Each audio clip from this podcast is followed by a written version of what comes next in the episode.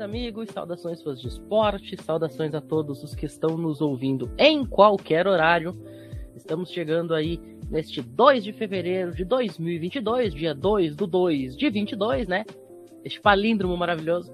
Estamos chegando aí com o 33 episódio do College Cast, único podcast de língua portuguesa, 100% especializado e focado no futebol americano universitário.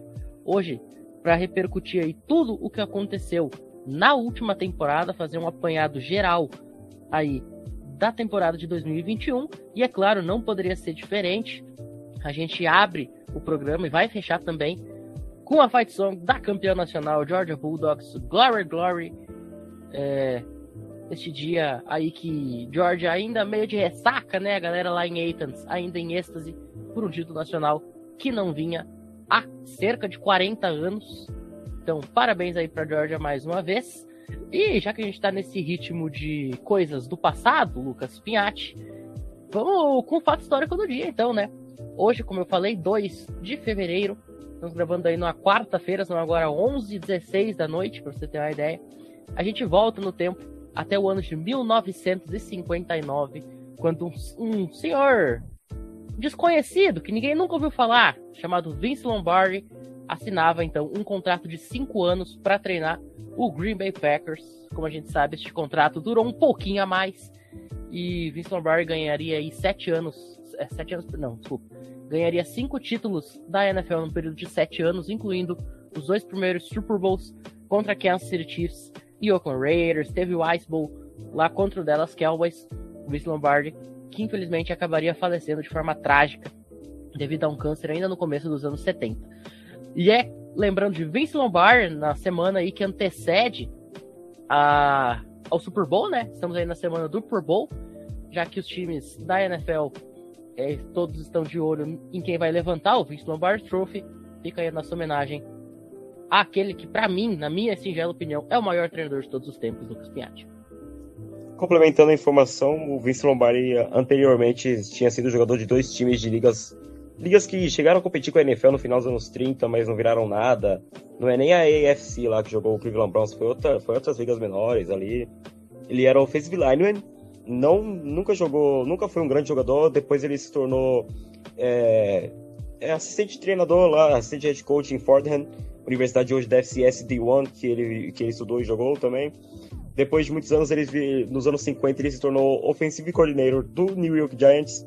Teve seu devido sucesso ali na, no limite do possível do New York Giants, que jogou também em 1958 aquele jogo que até hoje a NFL considera o maior da história, aquela final nacional contra o Colts, que fez com que a NFL superasse a MLB como liga mais assistida do, do país, que até a transmissão the greatest teve... show, é, the greatest game ever played, né? Exatamente. Então, e o Vince Lombardi ele foi uma indicação do George Halas, o dono do Chicago Bears, o homem que salvou a liga. Para mim, o George Halas pode ser o maior ou até o mais importante head coach da história, porque não, não só ele salvou a NFL, fez tudo que fez pela NFL por vários times da NFL, principalmente o Green Bay Packers, como ele também indicou o Vince Lombardi, um homem que depois evolucionaria o esporte, não só a NFL, mas o esporte que é o futebol americano hoje em dia, foi uma indicação do George Halas. Então, tipo, a gente vê quanta grandeza e união existe mesmo sendo dois times rivais. É uma história incrível que corre por trás, não só do Packers, não só do, do Lombardi, mas também dos times ali da, da NFL, o Bears e o Packers, cara. Incrível. Eu, como torcedor do Green Bay Packers, por mais incrível que isso possa parecer, eu já falei algumas vezes no nosso grupo do Packers, os caras acham que a gente é herege, mas eu, por exemplo, se eu visse uma jersey do Chicago Bears com o nome do George Telehalas, eu comprava e usava com o maior prazer do mundo.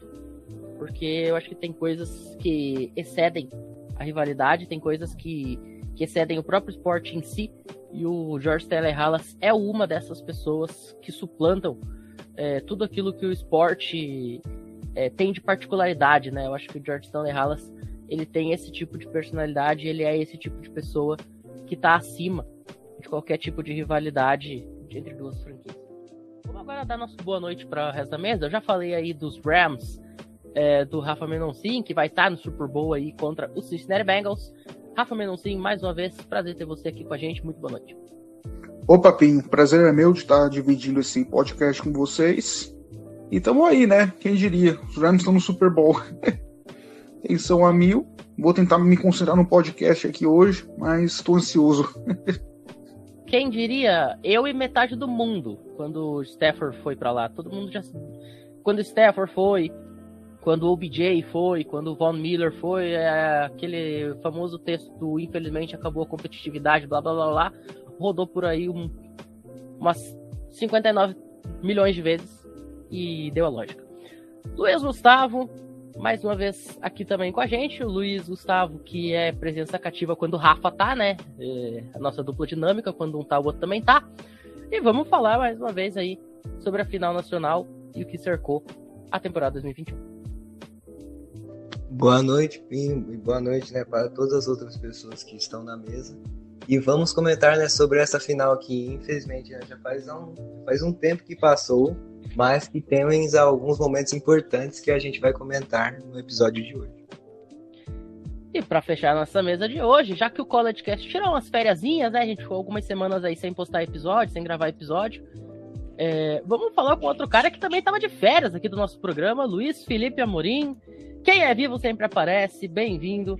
É, a gente, infelizmente, não vai poder te dar 45 minutos para falar sobre as academias militares, mas a gente promete te dar uns 3 minutinhos. Boa noite, boa madrugada, bom dia, boa tarde, não importa o horário, mas a sua presença carimbada nos ouvindo, nossos, nossos caros ouvintes. Voltei, estamos aqui. Eu só volto depois de tragédia, né, gente? Perder a Nacional, eliminação, mas estamos aí. Vamos para mais uma. O Luiz, que além de torcer para Alabama e ter visto seu time perder a final nacional, ainda torce para o San Francisco 49 e viu o time dele perder outra final, né? Final da National Football Conference. Tá bem na parada aí o, o Luizão. Mas vamos falar de time que tá bem na parada e agora sem ironia. É, vamos começar a abrir aqui as reviews é, de 2021. Vamos começar com a Pac-12, Rafa Menoncin. É, o seu time não foi lá muito bem na temporada, né? E o SC decepcionou, tomou uma rajada de UCLA que vai ser falado aí pelo Jorge pelos próximos 25 anos, mas está se reforçando, conseguiu aí o Caleb Williams agora é, via transferência, né? O que, que, a gente pode falar aí do que aconteceu na Pac-12 em 2021? Então, Pinho, é, esse ano foi difícil para os Trojans, é, foi a pior temporada desde 1991. Foi um ano perdido, basicamente, que é uma pena, porque o time tinha o Drake London. Vou começar a review falando de USC, inclusive. E o USC que busca retomar o prestígio que o programa tinha uh, até meados dos anos 2010, que foi quando o programa começou a degringolar com a saída do, do Pete Carroll. Mas o USC parece que está encontrando o seu caminho agora com com o Lincoln Riley, com todos, toda a galera que vem com ele.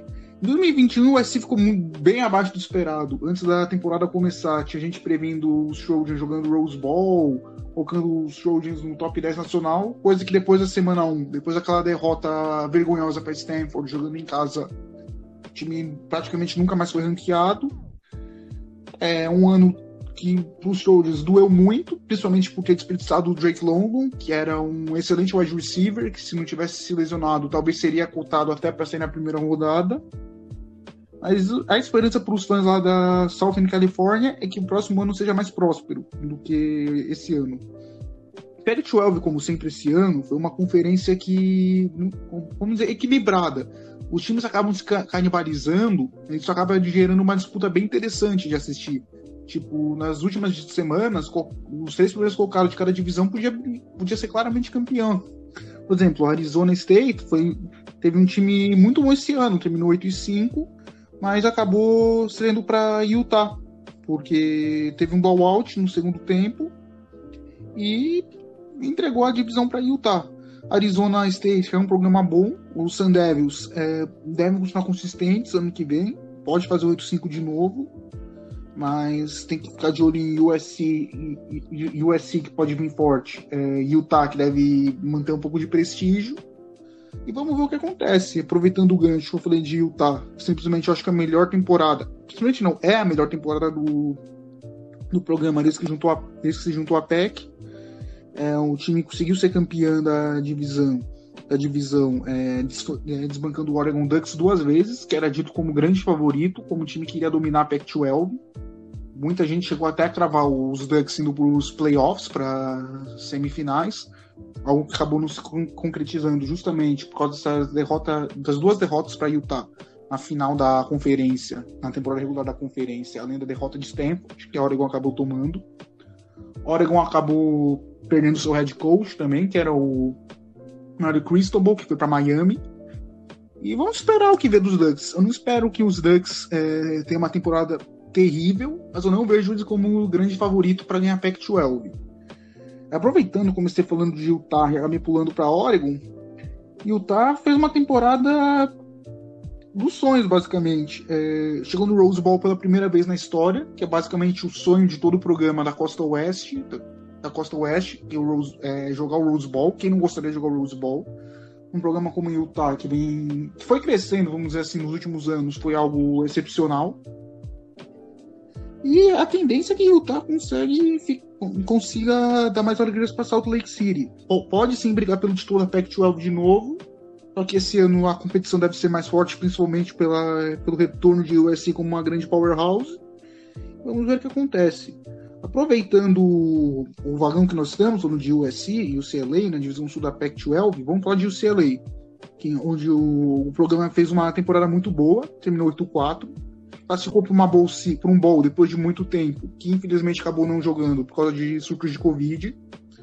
O Chip Kelly, na minha visão, faz um trabalho digno em UCLA. Não é aquele trabalho que você cai o queixo, mas é um trabalho notável. Ele trouxe uma alma nova para um programa que estava no marasmo fazia vários anos. E que eu acredito que o Chip Kelly, apesar de eu gostar dele, tá fazendo um trabalho digno, ele pode estar tá meio que na corda bamba, porque todo mundo esperava que fizesse um trabalho acima da média, então fez um trabalho mediano. Não é aquele trabalho pacato que o CLA estava vendo nos últimos anos, mas também não é um time que está brigando para ganhar conferência, não está brigando para ir pro Rose Bowl. Então o CLA para mim é uma grande incógnita. Para mim, para mim tudo vai depender de como o Chip Kelly vai vai conseguir organizar esse time e como eles vão conseguir lidar com a concorrência na Pac-12 South, que deve ser mais pesada esse ano. Stanford e Cal, que são dois times da área da Califórnia, é, da área do norte da Califórnia, da área da Bahia de São Francisco, foram dois times com campanhas bem parecidas.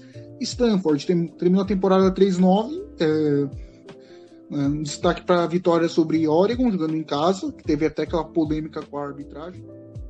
Stanford, então, é, apesar de ter sido um programa muito dominante no começo da década passada, apresentou uma certa mediocridade nos últimos tempos e vamos ver o que acontece. O status do Shawn, que é o técnico de Stanford, é, é de incerteza e vamos ver. E para fechar, eu vou falar de Oregon State. Não vou perder tempo falando de Cal, não. Oregon State fez uma temporada muito boa. É, venceu Washington. Washington. Washington também não vou perder tempo falando, porque foi uma grande decepção. Perdeu para Montana. Acho que isso já deve ter sido abordado em outros episódios. E foi uma temporada até que animadora para os Beavers, mas acabou não sendo o que esperava. Até chegou a se especular que eles poderiam brigar na Pac-12 North, mas não acabou acontecendo. Os Beavers conseguiram entrar para um bowl pela primeira vez em 2013, mas acabaram perdendo para para Utah State no LA Bowl. E resumindo, essa foi a Pac-12, como sempre uma conferência muito disputada entre seus membros e que deve se manter assim por muito tempo e que vamos torcer para que seja mais competitiva no ano que vem e que Oregon e USC possam ser powerhouses e trazer essa conferência tão tradicional de volta ao cenário dos títulos nacionais. Muito bem. Vamos dar uma passadinha aqui rápida pelo que como ficou aí a temporada da Pac-12 então. Oregon campeã da divisão norte com 10 e 2, Washington State na segunda colocação com 7 e 5, depois uh, Oregon State também com 7 e 5, Cal aí com recorde de 5 e 7, Washington com 4 e 8 e Stanford na lanterna da divisão com um recorde de 3 é, e 8. É, lá no sul, a gente teve aí então a campeã Utah, que também foi campeã da conferência lá na final no Allegiant Stadium em Las Vegas. Acabou a temporada regular aí com 9 e 3. Uh, Arizona State na segunda colocação com um recorde de 8 e 4. E o CLA na terceira colocação com um recorde também de 8 e 4, e o SC na quarta posição com um recorde de 4 e 8, Colorado uh, ficou aí com 4 e 7. E a Lanterna Arizona com 1 e 11.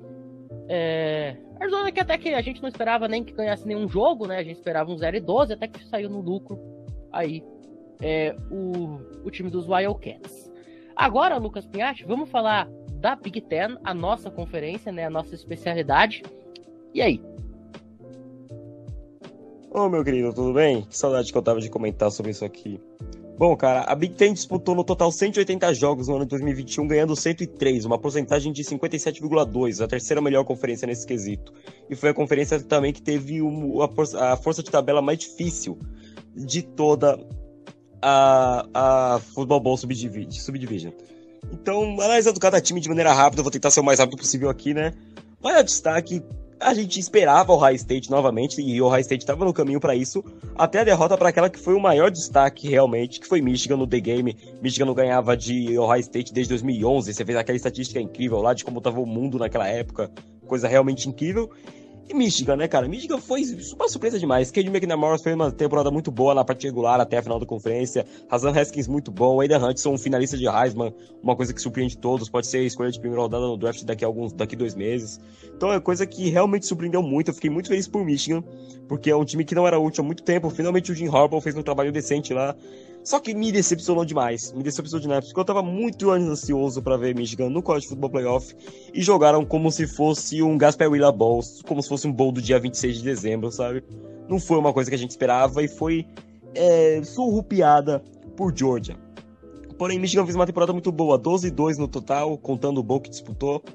E, cara, dentro da conferência ficou 9-1. Não me lembro no momento, foi para Michigan State, a derrota que tiveram para Michigan State. Bom, bom, muito bom. É, e terminou em número 2 do ranking aí. O High State decepcionou de certa forma, mas foi um time muito bom. O CJ Stroud fez uma temporada de Heisman merecidamente, só que o Bryce Young obviamente foi um, quarterback melhor. E cara, que temporada também do, do Henderson como true freshman, que temporada do Jackson Smith em Jigba, que temporada do Chris Olave, que temporada do Garrett Wilson, que temporada desse ataque maravilhoso de High State e muitos méritos para a defesa também. Finalizaram com 11-2 no total, contando aquele Rose Bowl espetacular que a, gente, que a gente fez uma review aqui contra o Utah, 48 a 45, jogo espetacular um dos jogos que eu mais amei, principalmente por eu amar o Rose Bowl e amar esse ataque de Ohio State e amar o time de Utah também, que fez uma temporada sensacional, como foi dito anteriormente. Michigan State também terminou 11-2 contando, contando o Bowl que jogou contra Pittsburgh, né, com aquela pick six no finalzinho do quarterback reserva de Pittsburgh, já que o Kenny Pickett não jogou. Terminou 8-7-2 dentro da conferência. E, cara, é, com certeza o maior destaque fica pro Kenneth Walker, terceiro, que jogando maravilhoso, pode ser consolidado um running back de primeira rodada no draft, né? Eu não gosto muito de usar coisas da NFL como parâmetro no college, mas nesse caso é uma coisa bem específica e correta. E, cara, parabéns para Michigan State, porque ninguém esperava tanta coisa assim. E o Kenneth Walker, vindo do portal de transferência lá de Wake Forest, foi um diferencial imenso. Sem o Kenneth Walker, esse time teria o quê? No máximo seis vitórias, cara. Penn State começou a temporada muito bem, ranqueada, chegou a ser top 4, se eu não me engano, Penn State.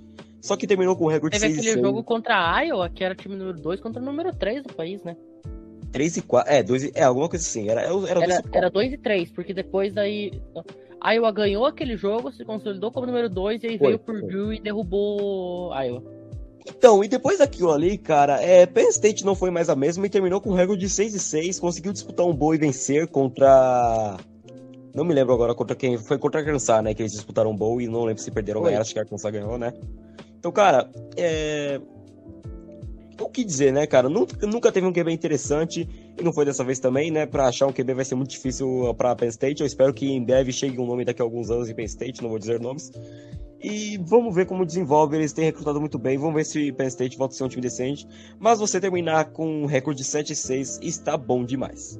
Uh, assim como o Maryland, que também terminou com um recorde de 7-6, porém 3-6 dentro da temporada, ficou mais abaixo ali na, temporada, na, na divisão leste com destaque aí pro, pro Taulia Tagovailoa, né? Que, que liderou a liga em, em, em tentativa de passe e em passes completos. Liderou a conferência, na verdade, né? Perdão. Foi o destaque da, da equipe e foi um time muito bom pelo lado dos especialistas. É o que dá para destacar de Maryland. E é um time que precisa de muita coisa para ser um time que dispute a divisão da Big Ten, principalmente na divisão leste, com um monte de time bom ali. Não dá para falar muita coisa aí de Maryland. Assim como de Rutgers, que tem ali o brasileiro, Caleb Silva, linebacker número 19 ali na defesa. O Rutgers fez uma temporada 5 e 7, apanhou vários jogos, é um time que talvez tenha futuro por causa do recrutamento que tá fazendo, mas por enquanto não é um time decente.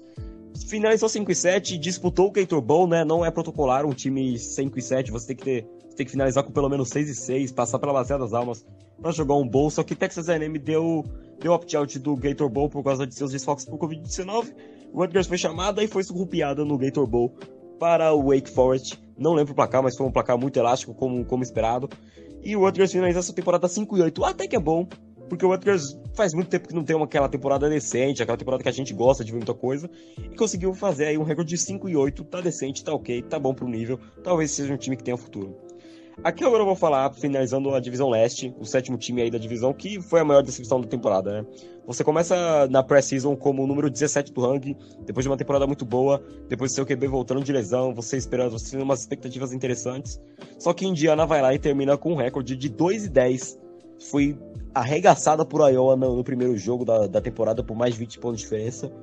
E ainda teve a vergonha de terminar com nenhuma vitória dentro da conferência Big Ten o recorde de 2-10, as duas vitórias foram fora da conferência apenas. Nada a dizer sobre Indiana. Agora indo para a divisão um pouco mais fraca ali, né? De da Big Ten temos Northwestern, que se eu não me engano, Northwestern não, não começou, né? Não, não esteve no top 25 da pré-temporada.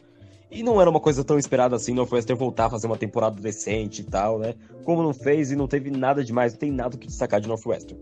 Assim como de Nebraska, que iniciou a temporada já perdendo para Illinois, o que já é uma coisa meio vergonhosa. E, cara, agora o Adrian Martinez saindo do time também, não tem. Não, ainda não sei se ele já arrumou um destino, mas o time nem. Não tinha um bom QB e agora sim, não tem. Não, não tem mais QB no time. Desculpa então... te atrapalhar, mas o Adrian Martinez, na última vez que eu vi, ele foi para Kansas State. Ah, foi para Kansas State, né? Que o quarterback que tá lá desde 2016 vai sair finalmente. Obrigado. É, o Scarlett Thompson tá no Senior Bowl. Isso, o Scarlett Thompson, ele mesmo. Bom, é, rapidamente aqui sobre Nebraska, então não tem QB até o momento. Ah, não, o Casey Thompson foi recrutado. O Casey Thompson foi transferido pra, pra Nebraska, é verdade. É, o Casey Thompson foi pra lá. Verdade. Acabei de lembrar aqui. Bom, talvez tenha futuro agora, porque eu gosto do Casey Thompson. Ele não tem mais espaço de Texas com o Queen Ewers chegando lá. Só que talvez ele consiga entregar algo para Nebraska. Mas como isso aqui é uma review de 2021, do ano que já passou, Nebraska não foi nada decente e vai demorar muito para ser algo decente na Big Ten, na minha opinião. Agora, uma coisa que de certa maneira surpreendeu foi Illinois, porque eu previ no máximo 4 vitórias para Illinois, terminar com um recorde de 4 e 8, né? E terminou 5 e 7, ganhando alguns jogos aí imprevisíveis, né, cara? No final, foi uma temporada muito boa para Illinois, conseguiu fazer um, um mínimo ali para ser decente. Por um jogo não ficou elegível para boa, olha que incrível. E, e quase pegou o lugar de Rushers lá no Gator Bowl, porque o dono do Jaguars lá é, que por consequência é o manda-chuva do TIAA Bankfield, queria Illinois, acabou não ganhando, ficou chupando o dedo quem foi foi Rutgers. Então, exatamente. E, cara, parabéns para Illinois, né? Parabéns. É, não é aquela lá que tem apreciadores tanto assim no Brasil. E para ser apreciador de Illinois lá em Illinois tem que ser fanático mesmo, tem, tem que gostar mesmo. Porque é um time que vai demorar muito para entregar glórias, igual já foi alguma coisa relevante ali nos anos 80, 90. Falando da Wisconsin, a minha Wisconsin, né? O Matheus Pinho empolgou, chegou a prever um 11-1 de Wisconsin aqui, perdendo apenas para Notre Dame. E, cara, eu tenho que falar uma coisa para você, Matheus Pinho. Sabe quem liderou a Big Ten com interceptações? Graham Mertz. Não só o Graham Mertz, tá? Ele foi o número 1 com 11 interceptações, mas ele também empatou com o Taulia Tagovailoa e com o Aidan O'Connell de, de Purdue. Mas ainda assim, ele foi um dos líderes em interceptação. Me corrija se, se, eu, se eu tiver errado. Ele não lançou três interceptações num único jogo contra a Nordane? Tudo. Não, não foi num único jogo, foi num único tempo, né? É. Pra, pra é. deixar mais triste. É. Enfim, relembrando a temporada de Wisconsin, foi triste porque a gente ficou a um jogo de voltar à final da Big Ten, coisa que não acontecia desde 2017, se eu não me engano. Isso aí me entristeceu muito, mas muito mesmo. Fiquei muito triste com aquela derrota por 23 a 13 na final da temporada para Minnesota. Mas, cara, que temporada boa, principalmente em ver Jake Ferguson pela última vez, em ver o Léo Tinol, em ver o Jake Sambor, vários jogadores que estão saindo. A, secundária inteira de Wisconsin vai sair, se eu não me engano, porque é tudo veterano já. O, o surgimento Allen... do Brian Allen. Exatamente. O Brian Allen é, é, o amor da minha vida, aquele camisa zero, cara. Esse cara tem um futuro brilhante, não só no college, mas, cara, eu não quero me empolgar, mas ele é muito esperançoso, cara. Eu boto muita esperança nesse cara. Terminou com o recorde de 9-4, sendo 6-3 a conferência. Tá bom. O máximo que terminou dentro do, do AP Poll foi 12 e isso aí foi a pré-temporada, depois não voltou para um ranking mais alto, voltou para 14, 15 e finalizou sem, sem ranking. Mas tá bom, estou satisfeito com o Wisconsin, é melhor do que a gente terminar 3-9 todo ano.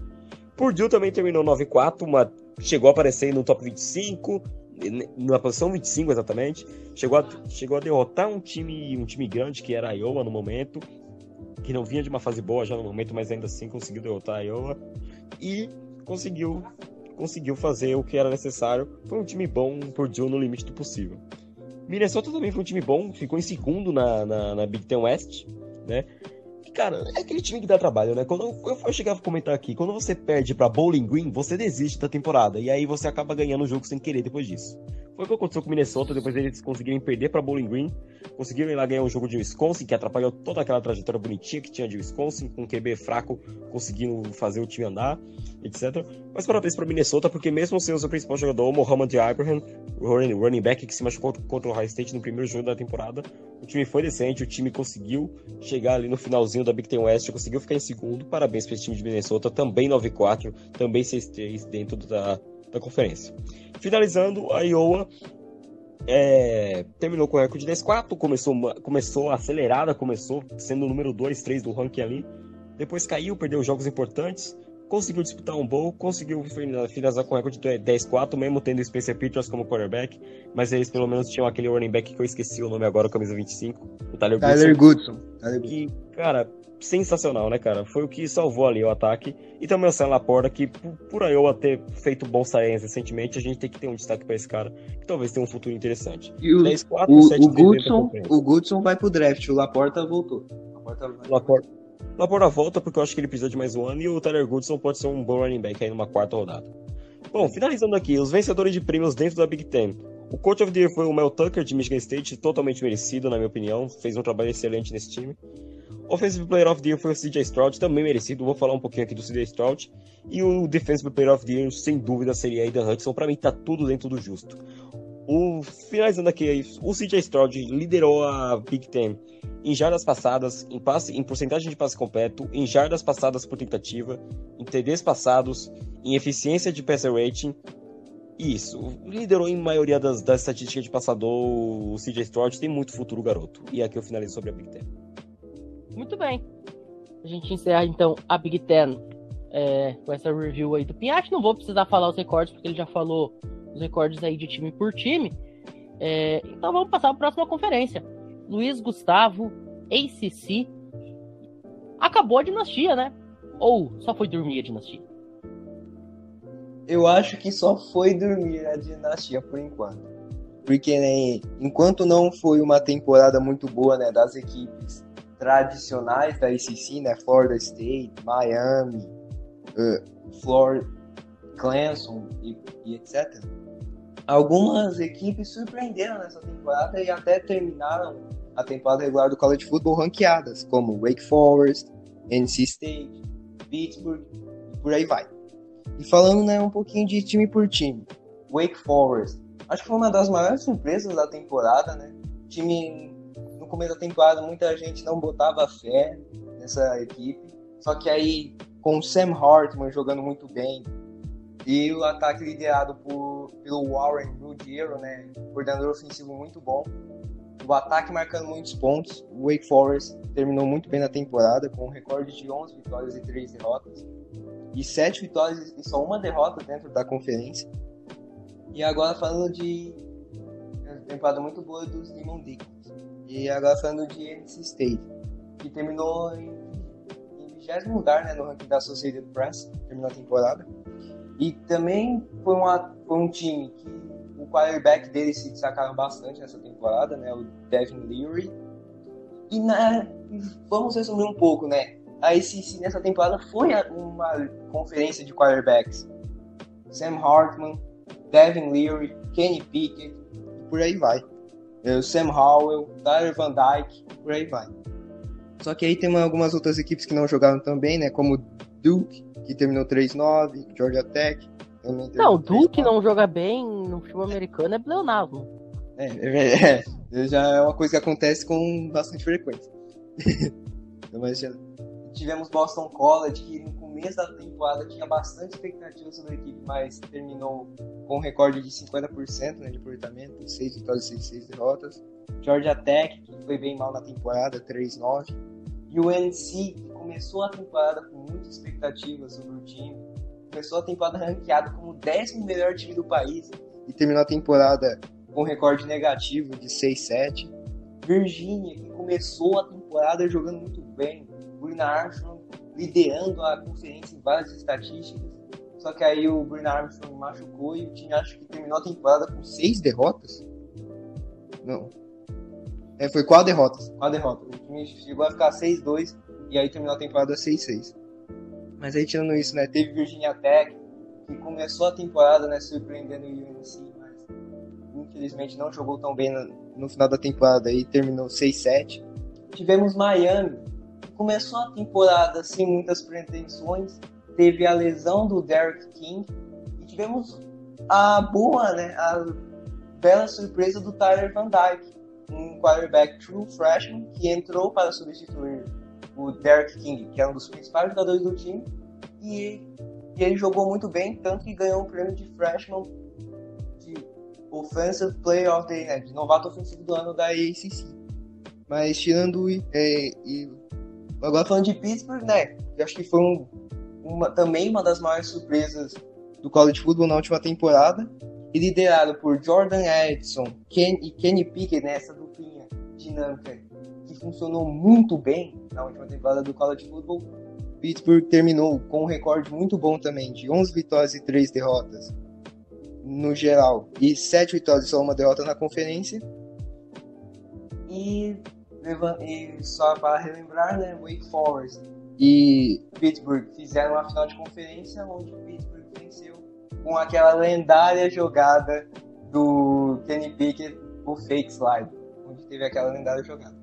Que até a, a, a NC até a NCAA criou até uma regra para proibir isso. Ele inventou e ele vai ser a única pessoa na história a usar essa jogada. Sensacional. Que homem. É. Vamos dar uma passadinha aqui rapidamente, então, nos standings. Só deixa da... eu falar uma coisa aqui sobre, sobre Duke, que vocês estão falando sobre QB de Duke, cara. O que eu tenho em mente é que, cara, tá lá no treinamento de basquete, treinamento mesmo, do time de basquete de Duke. Vê nego lá do outro lado da quadra acertando cesta, bem do lado do outro lado da quadra mesmo, fala, vou colocar de QB. Numa dessa vira a primeira rodada, tá ligado? Aconteceu. Sabe o. Tem aqueles lances de, da NBA que o cara enxerga o companheiro lá no, no outro lado, lá no garrafão, e arremessa tipo uma Hail Mary, assim, pro cara É. vir De, enterrar. uma, de, uma quadra, de um canto da quadra né? Curto, Isso, curto. isso, Curto, exato. curto. Então, É, você é olha um cara desse é e fala, você olha um cara desse e É. fala, ó, vai ser meu QB, serve, serve, não precisa recrutar não. É isso, basicamente. Daniel. Jones. Daniel Jones. Ah, não! Não, Daniel Jones, não! Meu Deus! Não, Jones, não! Não! Ai, É, vamos dar uma passadinha aqui então no- nos standings da ACC pra gente poder dar prosseguimento no programa. É, Wake Forest, então, campeã da divisão Atlântica com recorde de 10 e 2, chegou a abrir 10 e 0 no começo da temporada, né? North Carolina State na segunda posição com um recorde aí de 9 e 3. Lamson na terceira, ah, na terceira colocação com recorde de 9 e 2. É, Louisville ficou aí na quarta colocação, fechando com 6 e 5 a temporada. É, Florida State fechou aí com um recorde de 5 e 7. Syracuse fechando aí com um recorde também de 5 e 7. E Boston College na última colocação. Para mim, a grande decepção aí do, do da ACC, tá? Fechando aí com 6 e 6. É, eu apostava em Boston College brigando aí por uma vaga na final da conferência. O time ficou na lanterna da divisão. É, foi um negócio bem, cha- bem chatinho. É, na divisão é, da Costa, né? A Coastal Division, Pittsburgh foi a campeã aí com um recorde de 10 e 2. Miami na segunda colocação com 7 e 4. Alô, Bruno Oliveira. Virginia Tech na terceira colocação com 6 e 6. A Virginia Cavaliers também com 6 e 6 na quarta colocação. North Carolina Tar Heels, outra grande decepção aí da temporada, fechando com 6 e 5. Inclusive, eh, North Carolina perdeu todos os jogos que fez fora de casa. Georgia Tech fechando aí com um recorde de 2 e 9. E Duke fechando a temporada com um recorde de 3 e 9. É, ficou assim, então, a Ace. E a gente sai aí da conferência que a dinastia dormiu e a gente vai para a conferência onde todo mundo dorme. Né? Vamos falar agora de Big 12, a pior conferência da Par 5, na opinião de 15 em cada 10 especialistas. É, o que a gente pode falar aí de, de Oklahoma e companhia? Lucas Pinhatti, Luiz Felipe Amorim.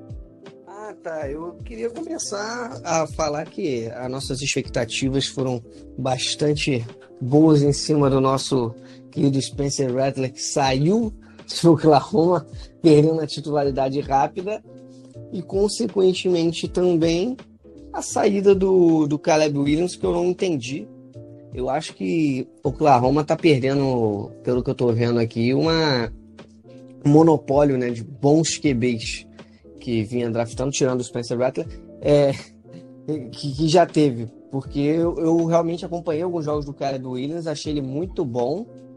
Só que eu não entendi essa troca dele, não. Foi basicamente isso. Agora eu fico um pouco preocupado com a situação de Oklahoma.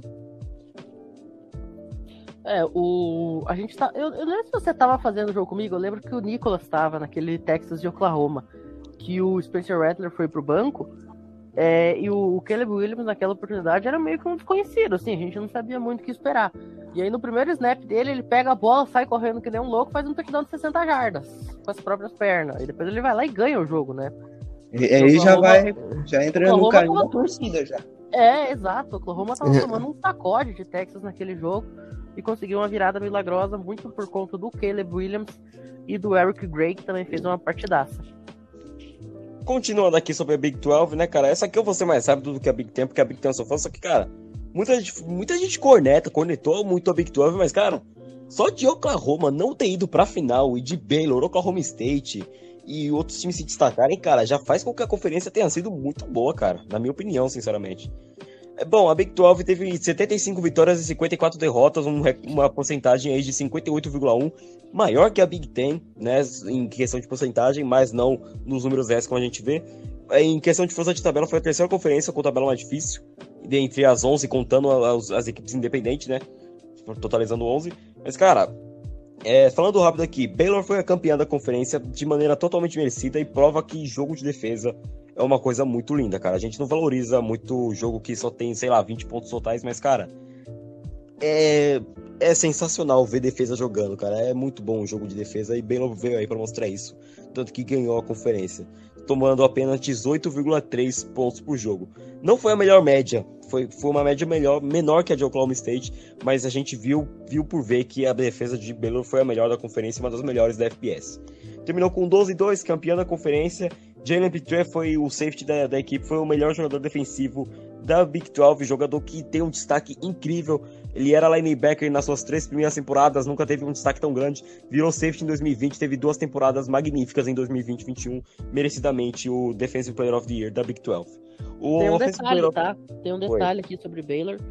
É, primeiro que a defesa foi tão bem que quem ganhou o título foi a defesa, né? Porque o Oklahoma State estava a dois passos do paraíso com e a defesa consegue forçar o turnover on downs. E outra coisa que eu queria dizer, é, isso é, acabou sendo uma coisa inédita, porque é, geralmente quando a gente fala em Big 12, a gente não pensa em defesa. A gente pensa que eles não têm defesa. Essa é uma máxima da Big 12. Big 12 não tem defesa. Bom, Baylor provou que de vez em quando aparecem umas defesas por lá. Exatamente. Então, Baylor aí, merecidamente campeão, merecidamente tendo o jogador sendo Player of the Year dentro da, dos awards da conferência.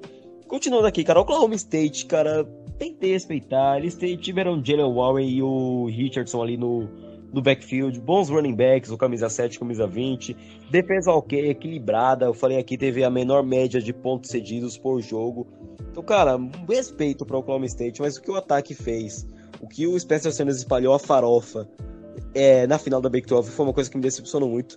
Mas não apaga a grande temporada, a belíssima temporada de Oklahoma State, né? Toda vez que você vai chegar na final da Big 12, do jeito que chegou, badalado como chegou, e terminar no top 10 do ranking aí, né, cara? Então, cara, Porque parabéns aí. Pro playoff. Sim, teve chance de ir pro playoff. Então, parabéns aí para o Oklahoma State, tá? Temporada muito boa, média também de 31 pontos por jogo do ataque, segunda na, na conferência, terceira na verdade. Então, cara, é, parabéns pro Oklahoma State, temporada decente, 12-2 não é toda vez, Barry Sanders está muito feliz de ter vindo isso, porque fazia muito tempo que o Oklahoma State não era tão decente assim. É, Oklahoma já teve o hate necessário aqui, né? Só complementando o hate justo, inclusive, né? Só complementando aqui, terminou a temporada com 11-2, ganhou o que disputou, deu um surrupiou Oregon de maneira é, abominável, né? Média de 39,1 pontos por jogo, esse foi o melhor ataque da, da Big 12 terminou em número 10 aí do ranking. Para mim, tinha que ficar um, um pouco mais para baixo, mas tá bom, a defesa é muito boa. Só que agora eu não sei qual é o futuro de Oklahoma sem Lincoln Riley, as coisas vão mudar muito lá. E com Cara, um técnico de mente defensiva, Exatamente. Cara, a Iowa State. A Iowa State a gente botou muita previsão. A gente falou, não, a final da Big 12 vai ser Oklahoma e a Iowa State. Isso foi consenso aqui, eu lembro, no episódio de preview lá em agosto, né, cara, de 2021. Mas aí não ninguém entende, né? O Brock Purdy caiu de produção horrivelmente. Eu não vejo o Brock Purdy saindo nem numa quinta rodada para usar como parâmetro aqui. E não, não dá pra saber o futuro do Brock Purdy. Caiu o único ponto O único ponto positivo foi o Bruce Hall. Sim, o Bruce Hall que eu vou falar dele aqui também. Que, cara, o Brock Purdy falta coisa na cabeça dele e ele mostrou isso na, na Clemson, que foi um bom, muito bom, inclusive, defensivamente. Foi um jogo muito bom de se assistir aquele bowl que ele jogava contra a Clemson, o Cheez It Bowl. Só que aí, cara, aí me, bate a bola pra frente e sofre uma pick six horrível que não dá pra entender. Todo quarterback, quando é treinado, eu já treinei como quarterback, você é instruído a bater a bola pro chão. Ele tenta bater a bola pra frente, isso seria um illegal forward pass, mesmo ele não tendo controle da bola, aquilo seria um illegal forward pass. E, cara, depois ele perdeu o jogo porque ele podia fazer um slide, seria force down, ia parar o relógio por 5 segundos, ia ter tempo, mas preferiu tentar correr pra sideline pra parar o relógio, sofreu um fumble e acabou o jogo ali contra Clemson. Não só isso, mas ele teve muitos jogos inconsistentes aí nesse ano de 2021. A Iowa State terminou com um recorde de 7-6, contando a derrota, contando a, o jogo de bowl, e terminou 5 4 na conferência. Podia ter feito muito melhor. O Bruce Hall podia, pelo, pelo que o Bruce Hall produziu, 20 touchdowns corridos, que foi a melhor estatística dele aí, cara. Ele, a Iowa State podia ter sido muito mais e não foi. Bruce Hall, pelo, pelo, pelo fato de seus 20 touchdowns corridos, foi o Offensive Player of the Year na Big 12. Eu poderia discordar do fato, mas eu não tenho em mente no momento, tá? depois eu posso lembrar de alguém. Mas em, no, em mente no momento eu não lembro de alguém que possa ter sido ter merecido mais que o Bruce Hall como Offensive Player of the Year. Mas é um assunto para debater em algum outro episódio, se a gente voltar a falar de 2021 em outro episódio. West Virginia terminou 6-7. Nada demais, foi um time que me empolgou um pouquinho, chegou, terminou 6-6, foi para um bowl lá e perdeu para Minnesota. Jogo disputado também defensivamente, dois times de defesa.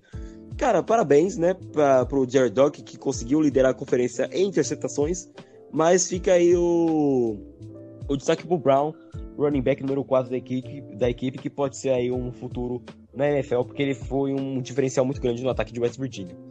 Kansas State um chegou a aparecer... também no meu time do Fantasy. Exatamente. Kansas State chegou a aparecer no número 25 do ranking por uma semana e quando apareceu perdeu para não sei quem lá um jogo lá e nunca mais voltou pro ranking mas foi decente. Terminou com, com recorde de 7-5, chegou no Texas Bowl, o último bowl da temporada antes do National Championship, e surrupiou o time de LSU. Então, nada demais, Kansas State, parabéns. Recorde, recorde de 8-5, conseguiu fazer ali uma produção legal, ofensivamente. Tem um running back muito bom que volta para mais um ano. O quarterback agora saiu e aí chegou aí o Adrian Martinez. Vamos ver quem que fica em Kansas e State. Tem, e, e, eles têm um defensive end top também, que consegue bastante sacks. O Félix que usou uma. Que até quase quebrou o recorde da NCAA para mais sacks em um jogo. Acho que foi contra a Kansas, não lembro.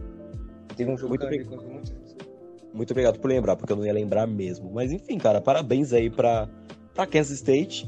E vamos ver como é o futuro desse time. Texas Tech terminou 6 em 6 e conseguiu disputar um bom, se eu não me engano, e ganhou. Não tenho certeza, mas. Cara, o que. Pra mim, quando alguém me fala de Texas Tech em 2021, o que eu me lembro é que eles fizeram 35 pontos contra Texas e tomaram o dobro. É o, é o que dá pra, pra, pra lembrar de Texas Tech. Não consigo avaliar muito, não consigo achar muito destaque. Que básico é? O destaque de Texas Tech na temporada foi o Kicker, que meteu um de 60 e lá vai pancada. Verdade, verdade, isso aí. É... Ele quebrou o recorde antes da Boi, acho, para field com mais longo. Quebrou, quebrou o recorde naquele chute. Vamos lá. Texas, qual é a primeira coisa que vem na cabeça de vocês quando eu falo Texas? Se não for a derrota para Kansas, né, cara? Quando você perde um jogo para Kansas do jeito que perdeu, 56 a 55, Olha. se eu não me engano, 57 a 56, alguma coisa assim, cara é jogo que foi muito bom, é um jogo que é a cara da Big 12, né, cara? E, mas, mano, foi pra Kansas, né, cara? Kansas que terminou 2 e 10, e esse é meu destaque sobre Kansas, tem mais nada Não, detalhe, foi pra Kansas, com, e o, o, cara que, que fez a recepção na conversão de dois pontos para ganhar o jogo 57-55 foi um cara que tinha o, o mesmo número de recepções que eu tenho na FBS. Zero.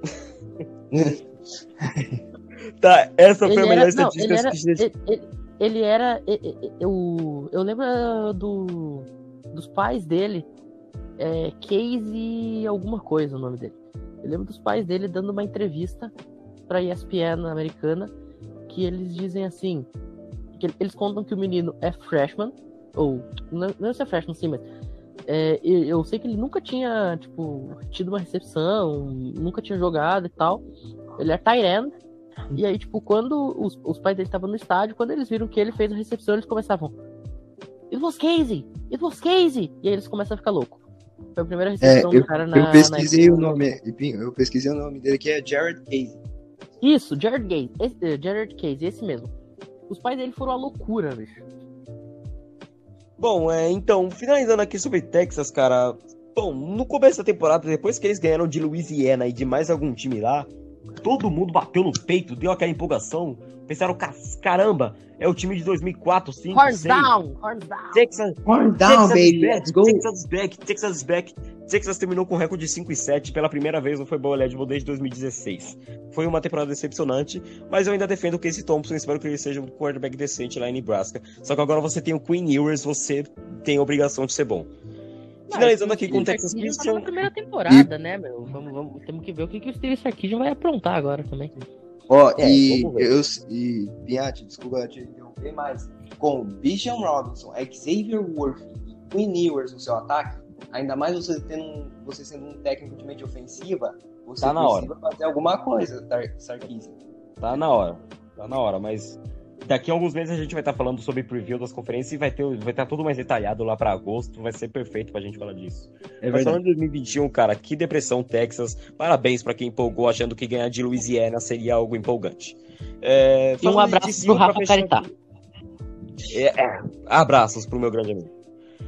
Falando de TCU, cara, não sei de muito destaque sobre TCU. Eles ganharam algum um jogo ou outro ali interessante, que, deu, que deram trabalho, etc. Mas nada demais TCU também. 5 e 7, 3 e 6. A gente fala 5 e 7 no geral e 3 e 6 dentro da, da, da conferência.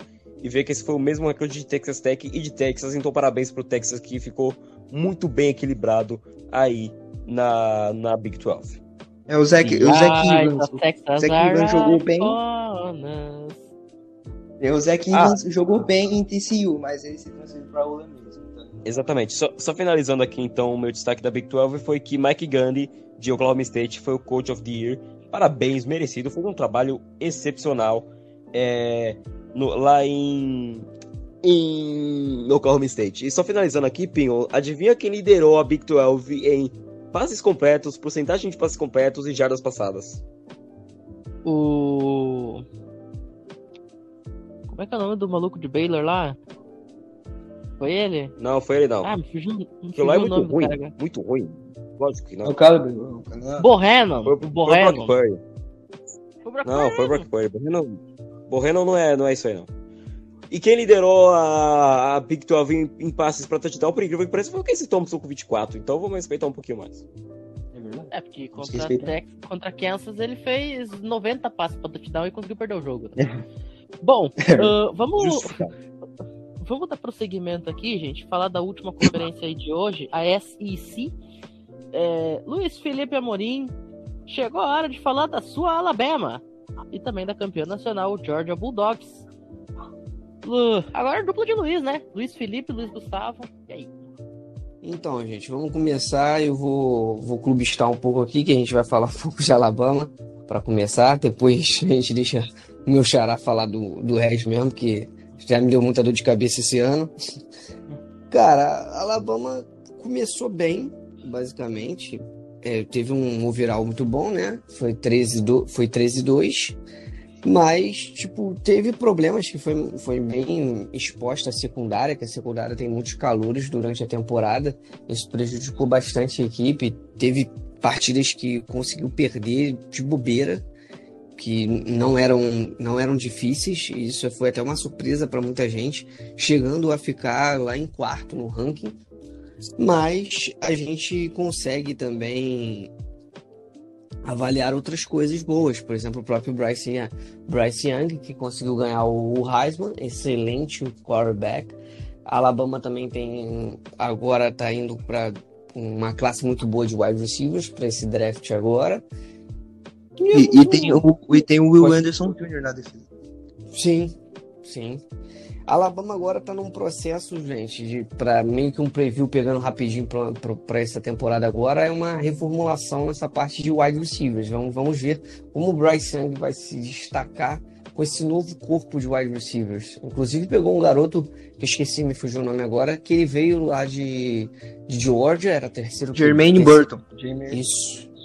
Falam que ele é um, um, excelente wide receiver, ele era a terceira conexão, se eu não me engano, mas é um cara de big play, ou seja, é um cara que realmente, provavelmente, gente, pra gente ficar de olho, vai ser a principal conexão do Bryce Young, que adora soltar o braço. Então, é basicamente isso.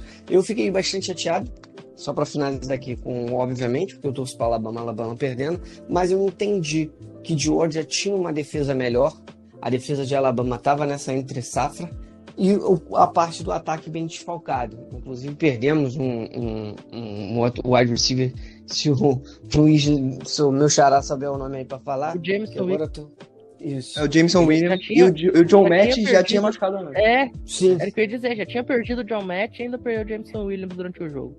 Isso, foi, foi bem complicado pra gente. A gente ficou bem limitado nesse quesito. O Bryce Young fez o que ele podia fazer Acho que ele vai desenvolver mais. Eu vou falar minha opinião aqui, mesmo sendo torcedor. Não gosto da galera botando o Bryce Young num, dar um hype muito grande para ele. Ele é um excelente um pedestal, jogador. Um pedestal. Isso, é isso que eu queria comentar. Eu acho o Bryce Young muito bom. É um talento que tem que ser lapidado, mas não é esse pedestal todo, como começam a botar. Eu, prova, pro, desculpa, é, dá para você observar no próprio jogo. Ele sofreu uma interceptação no final do jogo por mero nervosismo. E, tipo assim, ele poderia ter jogado a bola fora, poderia ter, ele foi sofrer uma interceptação muito boba. A gente tem que ver que ele tem que ainda desenvolver, mas é um excelente prospecto. Eu acho que esse time do ano que vem de Alabama vai estar. Tá, vai ser interessante a gente observar essa entre safra ofensiva, né? Mas pode seguir aí, Xará. E agora vamos falar da, dos outros times da, da SEC, né? Que teve alguns times que se destacaram nessa temporada também, como Arkansas, que terminou ranqueado. Teve alguns jogadores de, que se destacaram nessa temporada também.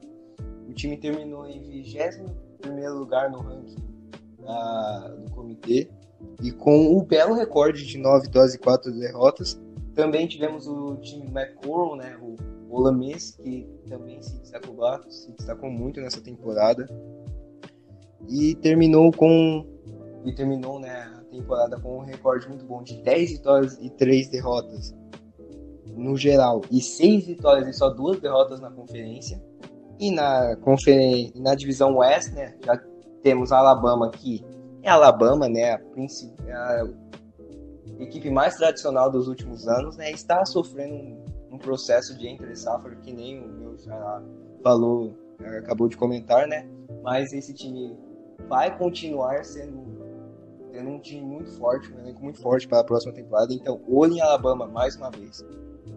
E eles terminaram com três vitórias, terminaram a temporada com três vitórias e duas derrotas no geral, e sete vitórias e só uma derrota na conferência, que foi aquela derrota para Texas A&M, né? com aquela desempenho muito bom do Zach Calzada, que agora está em Alba. E agora vamos falar da outra divisão da SEC, né? Que tivemos Vanderbilt, que infelizmente, né? Posso estar errado, mas pelo menos na minha opinião, é o saco de pancadas da SEC. É o saco de pancadas da SEC. E, não, não tem como estar errado falando isso. São números. É, é. Os caras não, o, o Luiz terminou 0 em 8. 0 em 8. Quem discorda disso você... é maluco, pô. Você, se você estivesse errado em falar que Vanderbilt é o saco de pancada não da SC, mas da FBS inteira, cara, você jamais deveria ter vontade de ser disso, tá certo, cara. então, mas é, porque vai que eu estou errado. Mais mas... uma pérola de pinhate. Mas, infelizmente, é, Vanderbilt jogou bem mal essa temporada, terminaram com um recorde geral de 2 vitórias e 10 derrotas e 0 vitórias e 8 derrotas na série. Infelizmente, foram perder para todo mundo, foi um saco de pancadas da divisão. Florida, que infelizmente né, já tinha perdido jogadores importantes para o draft, não tinha muitas expectativas para essa temporada. E o ano de 2021 não foi muito bom para a Flórida, já que eles terminaram né, o ano com um recorde negativo de 6 vitórias e 7 derrotas. South Carolina não é um time muito tradicional da SEC, mas eu acho que eles estão caminhando na direção certa para se tornar um time competitivo, já que no primeiro ano do Shane Beamer eles já conseguiram terminar com um recorde positivo de 7 vitórias e só 6 derrotas. Missouri, eu acho que infelizmente né, eles não terminaram a temporada com um recorde positivo, mas tiveram alguns destaques positivos, né, como o Tyler Bad, que se destacou muito nessa temporada. Até ganhou, acho que o prêmio de estudante barra atleta do ano da SEC, alguma coisa assim. E o Tyler Bad sendo considerado o melhor jogador do time, né? Só que mesmo assim, infelizmente, Missouri terminou a temporada com um recorde negativo de 6 vitórias e 7 derrotas. Tivemos Tennessee, que alguns há um tempo atrás, né, sofreu com, com punições da NCAA por causa de algumas ações que a equipe estava tendo no seu recrutamento, mas o time está se recuperando bem. O Randon, e com um bom desempenho do Randall Hooker, time conseguiu terminar a temporada de 2021 com um recorde positivo de 7 vitórias e 6 derrotas no geral, e um recorde ok de 4 vitórias e 4 derrotas na conferência. E aqui vamos falar de, pelo menos eu acho, né, de uma das maiores surpresas dessa temporada, da última temporada do college football, no caso, Kentucky que é uma universidade muito tradicional no basquete universitário, mas que não se destacava muito no futebol americano universitário, só que eles terminaram a temporada bem, tanto que uh, acabaram a temporada como 18º melhor time do college football, na opinião do comitê, e eles terminaram a temporada uh, com né, alguns jogadores se destacando, Chris Rodriguez Jr., Darren Keenan, Will Davis, e além disso, eles terminaram a temporada regular com um recorde geral de 10 vitórias e 3 derrotas. E eles também conseguiram o um bom recorde de 5 vitórias e só 3 derrotas contra times da SEC. Então, e agora depois de falar de Kentucky, né, vamos voltar um pouquinho para a outra divisão. E na outra divisão, né, além das, dos times que se destacaram, também teve alguns times que não jogaram tão bem, como o LSU, né, que ainda está sofrendo um processo de reconstrução, né, daquele time muito bom de 2019, mas que a maioria já foi para o draft atualmente. E com isso o time terminou a temporada de 2021 com um recorde negativo de 6 vitórias e 7 derrotas e um recorde ruim de só 3 vitórias e 5 derrotas na conferência. Uh, falando do próximo time, Auburn começou a temporada bem, né? começou a temporada com boas expectativas para o time. Tem Bigsby, Paul Nix, um, Brian Harson, só que infelizmente o time não terminou a temporada bem. Com cinco, o bem com cinco derrotas consecutivas. E com isso o Auburn terminou o ano de 2021 com também um recorde negativo de só seis vitórias e sete derrotas. Com o, o recorde ruim também, né? mesmo recorde de LSU, de só três vitórias e cinco derrotas na SEC. E agora falando de Texas A&M, né, que está investindo muito no recrutamento, olho nele para nessa equipe para os próximos anos, mas nessa temporada o recrutamento ainda não mostrou resultados.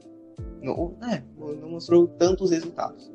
Porque o time terminou com um recorde ok, de quatro vitórias e quatro derrotas na conferência, e com o belo recorde de oito vitórias e quatro derrotas no geral.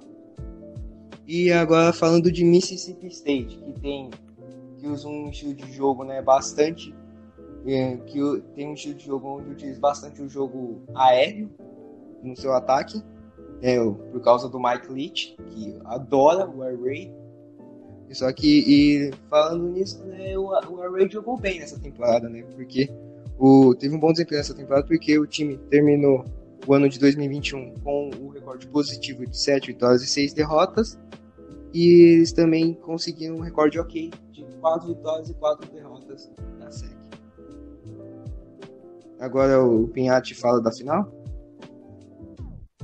E agora eu entro aqui para falar do último time da SC que tá faltando aqui, que é a grande Georgia Bulldogs, né, cara? Porque, cara, que temporada fantástica de Jordan Davis, da Kobe Dean, essa secundária maravilhosa, George Pickens voltando no final da temporada pro College Football Playoff, o Stetson Bennett, toda aquela história de superação que ele passou, foi para Georgia, saiu, foi para Juco, voltou para Georgia, conseguiu esse título nacional. Que temporada fantástica de Georgia, né, cara?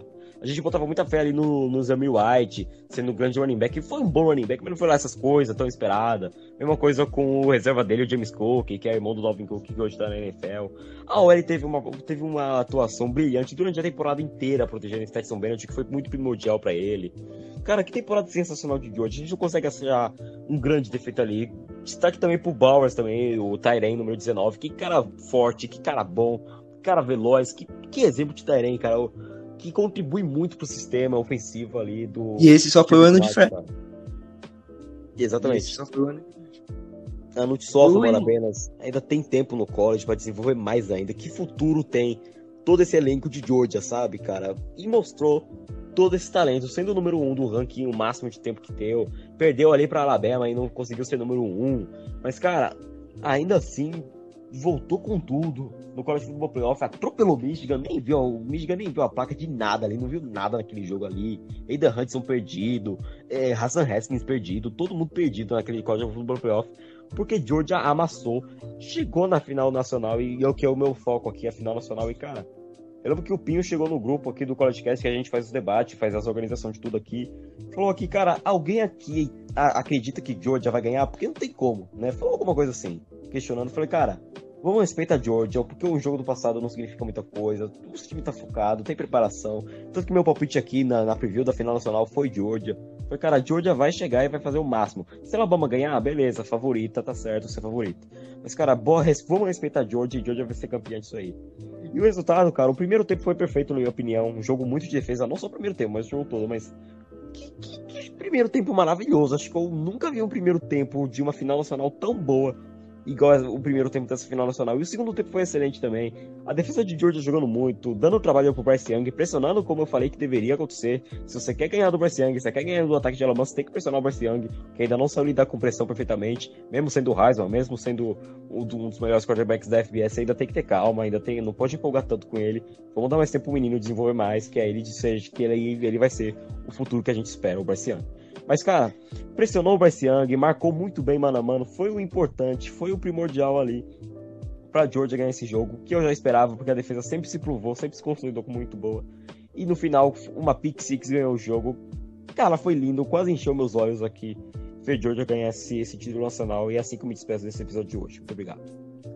Eu queria falar que seria muito interessante ver o último ataque de Alabama completo contra essa secundária de Georgia. É, seria como, eles, como se eles iam pressionar? Qual, qual... O jogo terminou num sec. Obrigado. É. Mas tu falou Muito de bem. nervosismo, eu duvido que o meu menino McDonald's ia ficar nervoso. Uhum. Muito bem. E assim a gente encerra o programa de hoje aí apertadinho, porque nós já estouramos o tempo.